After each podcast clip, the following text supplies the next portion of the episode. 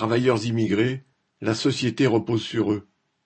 La discussion sur le projet de loi immigration a alimenté un flot de déclarations anti-immigrés de la part des représentants de l'extrême droite, de la droite et du gouvernement.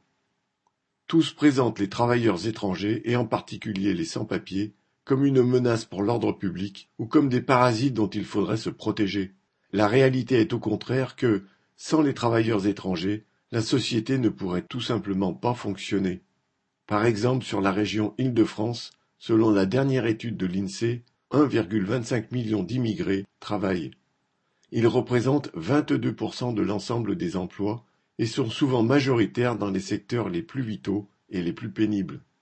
Ainsi, 61% des aides à domicile et aides ménagères sont étrangères.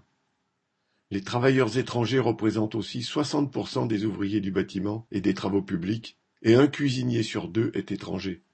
Les étrangers représentent aussi 48% des ouvriers non qualifiés dans l'industrie, agroalimentaire, chimie, plastique, bois, 47% des agents de sécurité, 45% des agents d'entretien, 42% des assistantes maternelles.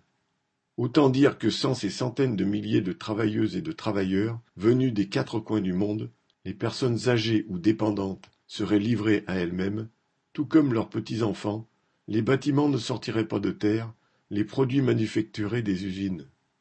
Et les politiciens qui pérorent sur le prétendu danger de l'immigration seraient privés de leurs restaurants ou hôtels favoris.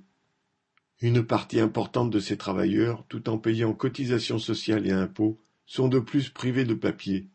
Six cent mille à neuf cent mille étrangers vivent en France sans permis de séjour selon le ministère de l'Intérieur, sur un total de cinq millions et demi d'étrangers recensés.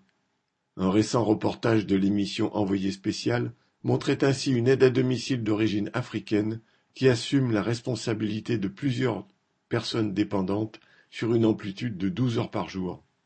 Menacée d'une OQTF, obligation de quitter le territoire français, elle vit en permanence dans l'angoisse d'un contrôle et d'une expulsion. De nombreux travailleurs sans papier luttent à juste titre pour leur régularisation.